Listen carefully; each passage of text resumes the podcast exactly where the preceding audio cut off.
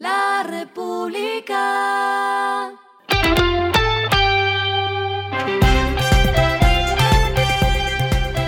Al final de la jornada, esto es lo que debes saber sobre el comportamiento de los negocios, las finanzas y la economía. Las movidas de hoy fueron.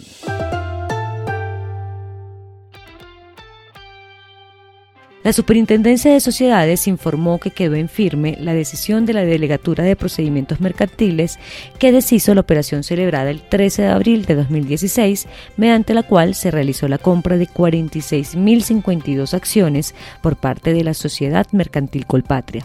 La entidad dispuso la revocación de la operación accionaria y ordenó la devolución de cerca de 13 mil millones de pesos, recursos que serán destinados a resarcir a los afectados involucrados en el proceso de liquidación de la sociedad Estraval. Grupo Éxito espera comenzar a listar sus acciones en Estados Unidos y Brasil a mitad de este año. Se conoció que Éxito espera tener aprobación de la Comisión de Bolsa y Valores de Estados Unidos para finales de mayo. El retail se convertiría entonces en la única compañía de Colombia que cotiza en mercados de Brasil, Estados Unidos y Colombia.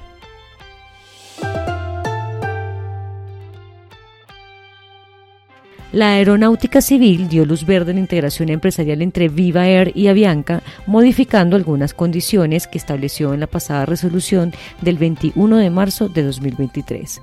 Una de las nuevas aclaraciones está relacionada con el acuerdo de interlínea con Satena, pero para eso Avianca deberá aportar hasta una suma de 300 mil dólares.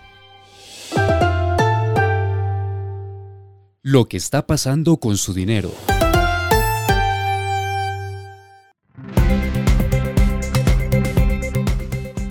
Plural y Dale anunciaron una nueva alianza financiera destinada a apoyar a microempresarios y a combatir el préstamo gota a gota. Plural desarrolló un producto que le permite a los microempresarios acceder a microcréditos de forma fácil y segura, que ahora, gracias a la alianza con Dale, una vez sean aprobados, serán desembolsados a través de la app de Plural, en una billetera digital con tarjeta débito de la franquicia Visa, ambos productos facilitados por la fintech del Grupo Aval.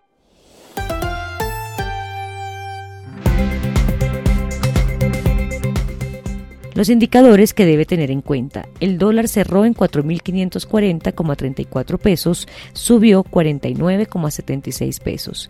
El euro cerró en 4.974,17 pesos, subió 28,35 pesos. El petróleo se cotizó en 73,49 dólares el barril. La carga de café se vende a 1.941.000 pesos y en la bolsa se cotiza a 2,28 dólares. Lo clave en el día.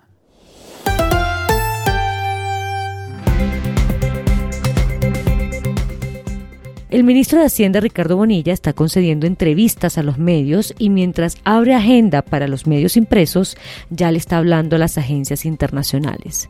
Por ejemplo, le dijo a Reuters que el gobierno de Colombia está dispuesto a hacer cambios en las reformas económicas y sociales que tramitan el Congreso si las modificaciones son viables. Bonilla anunció que la prioridad es la aprobación de la pensional y la reforma a la salud. No queremos volver a la polarización de la reforma a la salud. Queremos que efectivamente se decante qué es lo que se necesita, aseguró Bonilla. Y agregó, en el caso del régimen pensional, hay más cercanías a llegar a un consenso. A esta hora en el mundo. Un jurado de Nueva York encontró a Donald Trump responsable de agredir sexualmente y difamar a la escritora E. Jean Carroll ordenando al expresidente que le pagara 5 millones de dólares en daños y perjuicios. El panel de seis hombres y tres mujeres emitió el veredicto este martes en la Corte Federal de Manhattan, después de deliberar durante menos de tres horas.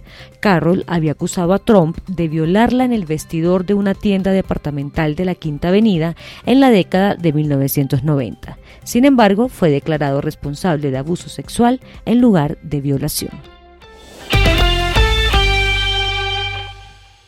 Y el respiro económico tiene que ver con este dato. La República. Luego de que medios franceses informaran que el traspaso de Lionel Messi a Arabia Saudita era un hecho, el padre del futbolista argentino dijo que su hijo no ha firmado ni pactado un contrato para jugar en Arabia Saudita la próxima temporada. El futuro de Messi en el Paris Saint-Germain ha sido objeto de muchas especulaciones en los últimos días, después de que el equipo lo suspendiera por hacer un viaje a Arabia Saudita y perderse una sesión de entrenamiento como consecuencia de ello. República.